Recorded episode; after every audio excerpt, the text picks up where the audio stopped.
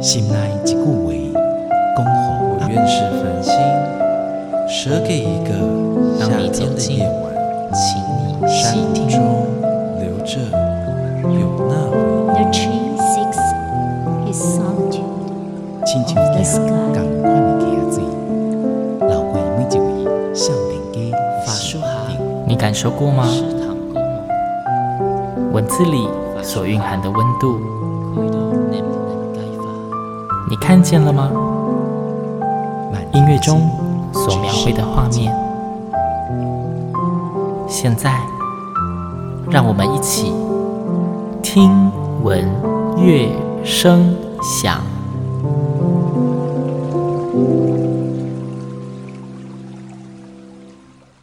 Hello，各位听众朋友们，大家好，我是新阳。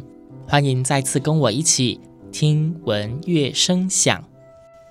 不晓得正在收听节目的你有没有听完前一集的节目呢？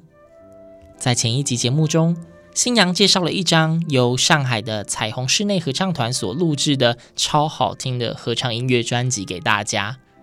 那是他们发行的第一张实体专辑，专辑名称叫做《白马村游记》。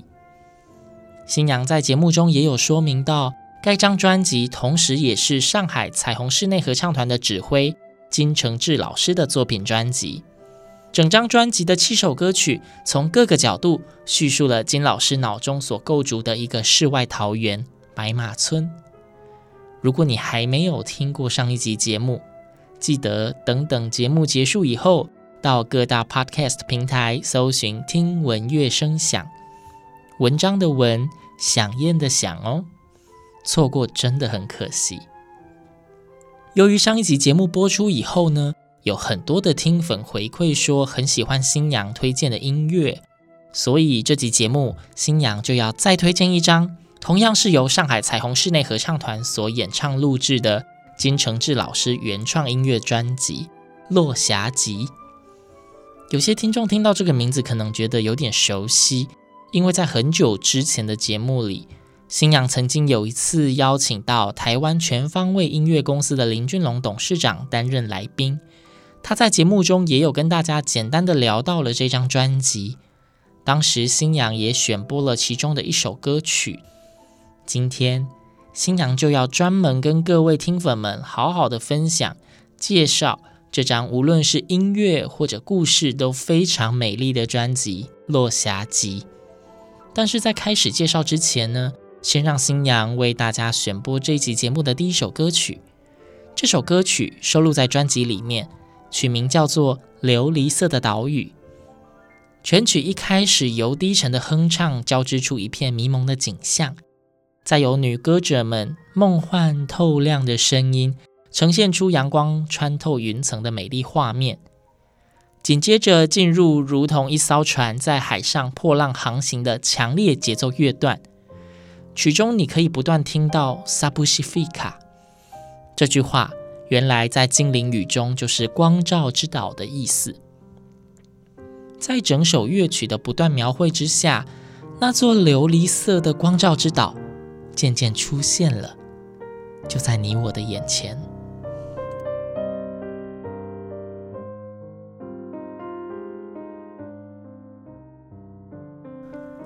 琉璃色的岛屿。嵌入在一望无际、翡翠色的波浪、朱红色行星的中央，这一定不是我想象。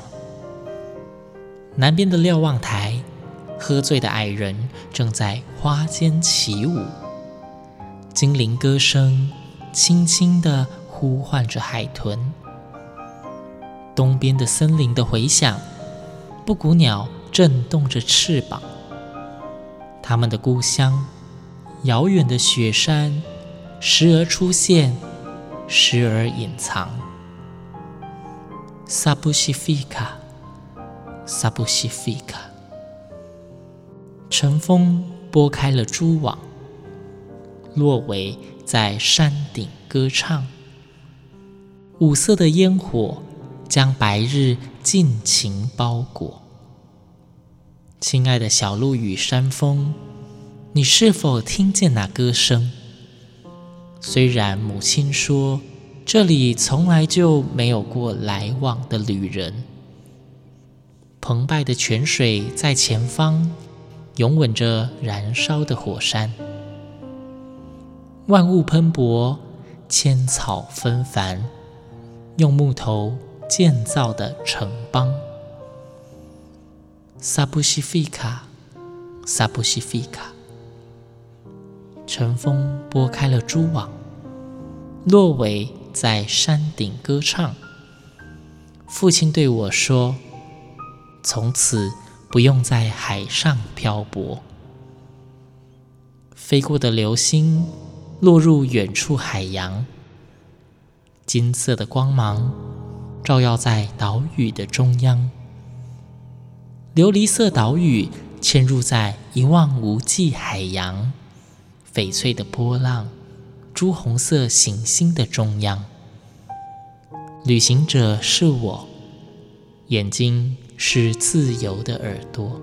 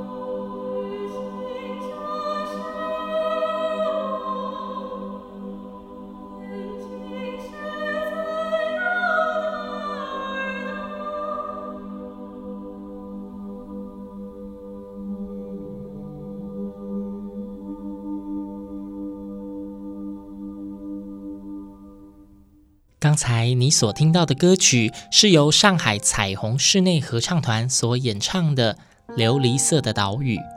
这首歌曲就收录在《落霞集》这张合唱音乐专辑当中。我们现在就来聊聊这张专辑吧。《落霞集》这张专辑应该是上海彩虹室内合唱团的第二张实体专辑。二零一九年的时候，由台湾全方位音乐公司制作发行。整张专辑的词曲皆由上海彩虹室内合唱团的指挥金承志老师独立创作完成。金承志老师也因为这一张专辑而入围了第三十一届传艺金曲奖的最佳作词人。当时传艺金曲奖的评审们评选入围的理由是这么写的：现代诗笔触，第一人称口吻。描述主人翁与其家人流落荒岛为生的离奇故事。七首单曲所组成的套曲，大秀想象力，大玩文字游戏，游走于真实与虚构之间，似真似幻，建构出奇幻色彩鲜明的异想乌托邦。如是超现实的歌词，该如何合唱？指挥家兼填词家金承志证明，如是超现实歌词确实能够合唱，实属艺术歌曲合唱类词作的异类。其实，《落霞集》这张专辑之所以诞生，起因是金承志老师受到上海国际艺术节的邀请，故而创作出这组共有七首曲目的无伴奏混声合唱套曲。在《落霞集》中，有着一个人的一生。在这一生中，有一座岛，一座只属于他的岛。岛上有精灵，也有椰子树，甚至有着满天的绚烂晚霞。整张专辑以盒子的形象制作而成，盒中盛装着他对那座岛屿的记忆。歌词本则以图文日记的形式呈现，这些记忆。究竟只是他的想象，或是真实，其实不重要。重要的是，这个人因为他所相信的事物而得以存在。接下来，星洋要分享的曲子，歌名叫做《云上的鲸》。这首歌曲一开始感觉像是在一片夜幕中，又像是一片浓雾。伸手不见五指，又似乎是梦。这个梦有点哀伤，即便随着乐曲的进行，和声不断的拓展，层次鲜明，也感受得到乐曲中的梦幻，但是却看不太出温暖辽阔的感觉，反倒只让人感觉那个梦越来越深，越来越沉。那是梦。是传说，是回忆，一切似乎最终都会逝去。唯一的温暖，或许只能相信，消逝的一切终将会化作清风。只能期待，在晚霞满天的时候，就是再次相遇的时候。东南北而去，一二三五六七。见息藏息，尾巴变身体。你掉进海底，它回去深山里。快西慢西，最后在一起。云端的兽，它好像在招手，光斑在亲吻着海水的额头。季风是远方给岛屿酿的酒。抓起石头，丢下崖壁，我听不见声音。沉入水底是珊瑚和海泥。流光旖旎，像野火点燃水晶。淡淡粼粼，飞火流星。海浪涟涟，青草萋萋。红色的云吞噬天明，云上的鲸越来越近。他睡在我们面前一年又零三个月，他正在日渐消瘦，最后都看不见。是变成云上的鲸，还是变成了蝴蝶？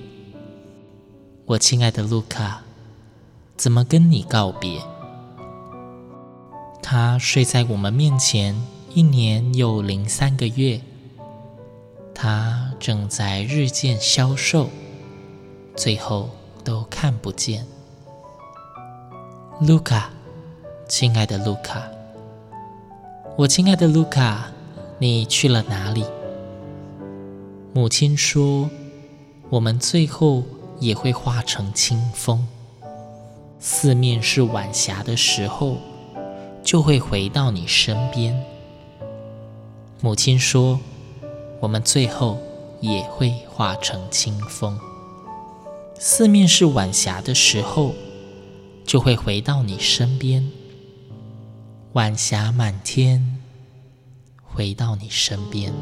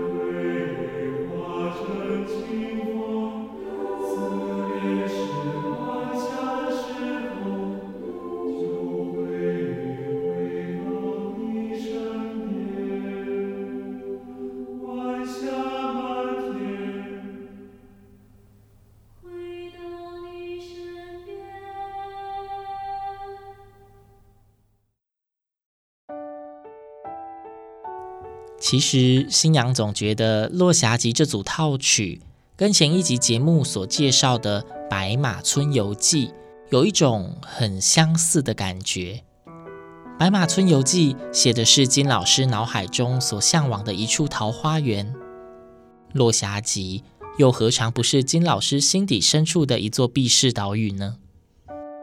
拿出歌词本，他内页的第一面。印着一段金承志老师为这套作品所手写的序言。这是我费时最久，却最没有印象的一部作品。这既是我混沌内心的临摹，更是我略带遮掩的自白。翻开歌词本，有别于《白马村游记》风格大气的书法字体，《落霞集》的歌词本中。每一首歌曲的歌词字体都显得十分生涩，甚至每首歌曲的歌词书写风格都完全不同。或者硬要找出共通点的话，大概是都很凌乱。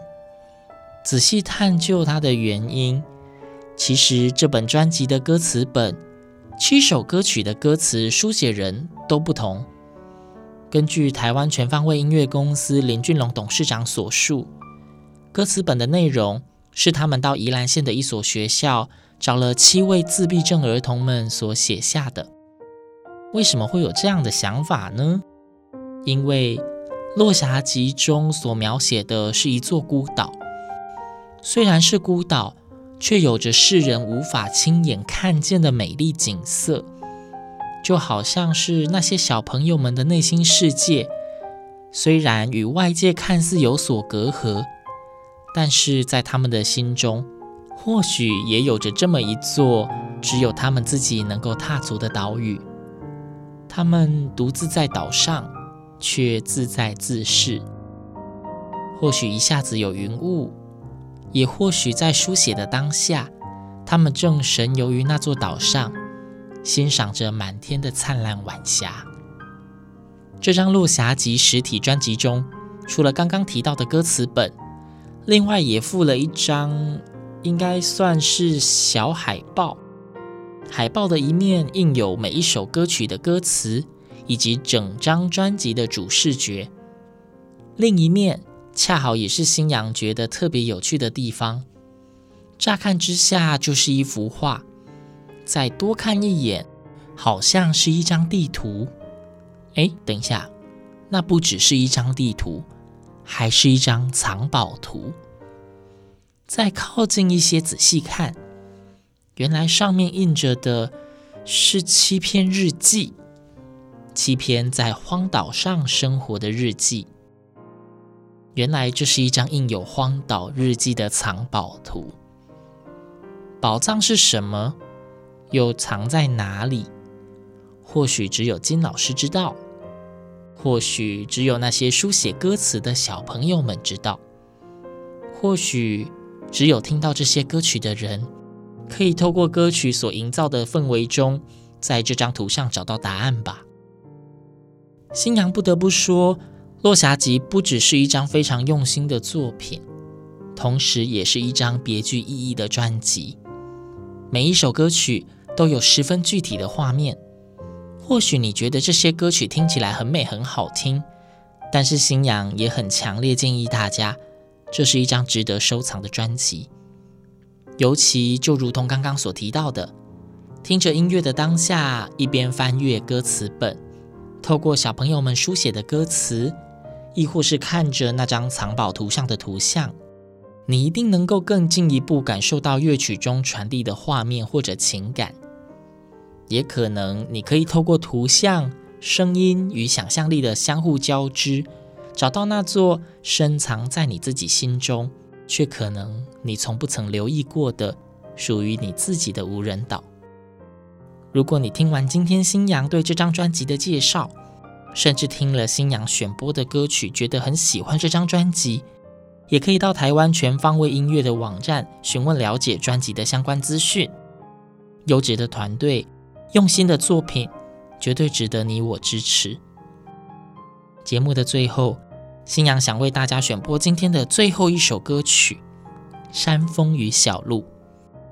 这首歌曲感觉就是在一片甜甜的梦乡，或许也是一首摇篮曲。这首歌听起来很温柔，微微的山风吹过夜空，吹过山谷，吹过小路，有缕缕青烟，有美丽的梨花树，也有三五成群的夜鹭。夜深了，漫步在回家的小路上，一眨眼。画面中没有人，只有山林。听闻乐声响，我们下周同一时间空中再会。